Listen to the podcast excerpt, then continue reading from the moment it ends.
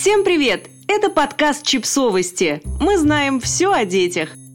Рубрика «Личные истории». Хороший учитель любит учить. Автор текста Юлия Громова, педагог и руководитель фольклорного ансамбля на Огородной Слободе.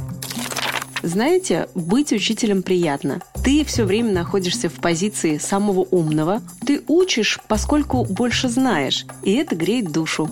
Ну, хоть немножко, но греет, признайтесь уж. И все бы ничего, но к этому состоянию привыкаешь. И перестаешь сам чему-то учиться.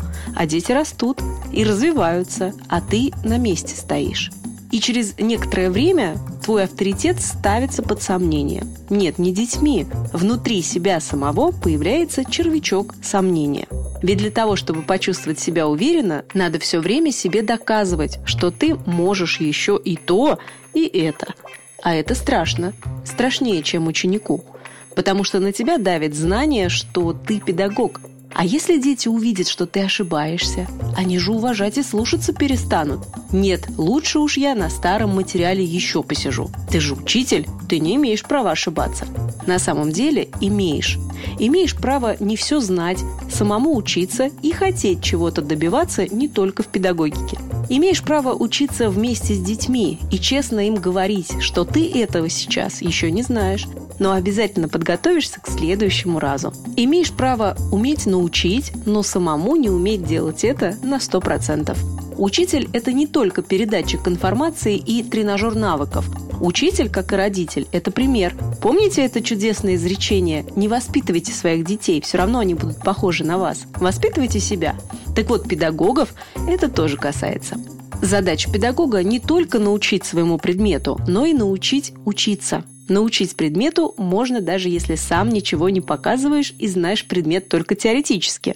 А вот научить учиться можно только своим примером. И это более важная задача. Так что надо гнать прочь страхи, что тебя перестанут уважать, и пробовать новое. И есть еще такой момент. Чем дольше ты работаешь и не учишься, тем страшнее начинать. Авторитет ведь растет, а вот умение быстро чему-то учиться, осваивать новое без практики, утрачивается. И еще одна мысль. Недавно слышала такую фразу. Она любит учить, значит, будет хорошим педагогом. Хм, вот с этим я не совсем согласна. Моя мечта, чтобы дети могли все сами. И я могла их не учить, а только иногда помогать и творить вместе с ними. А вот слова «любит учить» как раз отправляют к тому, приятному, конечно, но не очень хорошему чувству превосходства над другими. Ты хороший педагог, если дети могут сами выступать, сами учиться и искать себе задачи сложнее. Педагог – помощник, а не всезнающий гуру. Да, признаюсь, приятно чувствовать себя нужным, знать, что без тебя им будет трудно. Но как ни крути, все равно это неправильно. Кстати, с дочкой я это все время тоже прохожу. Иногда очень хочется ей в чем-то помочь, сделать за нее то, что у нее не получается. Но я останавливаю себя почти всегда вопросом. А чего я хочу на самом деле? Помочь ей научиться самой что-то делать? Или же мне нужно сейчас почувствовать себя нужной? Если хочу почувствовать себя нужной, тогда я быстро все доделываю с ней, за нее, и бегу играть в догонялки, крутить ее вокруг себя и вместе веселиться. А если я хочу, чтобы она научилась сама, то надо сократить до минимума свои действия и только страховать ее издалека. И хоть это банально и избито, но ведь правда, я же не всегда буду рядом. Значит, лучше начать ей доверять, пока я рядом, чтобы потом не сойти с ума от беспокойства. ПС. Кстати, еще про червячка сомнения. Если он появляется внутри, это хороший признак. Значит, ты еще не безнадежен и не закостенел, как педагог.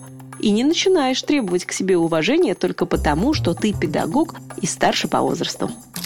Подписывайтесь на подкаст, ставьте лайки и оставляйте комментарии. Ссылки на источники в описании к подкасту. До встречи!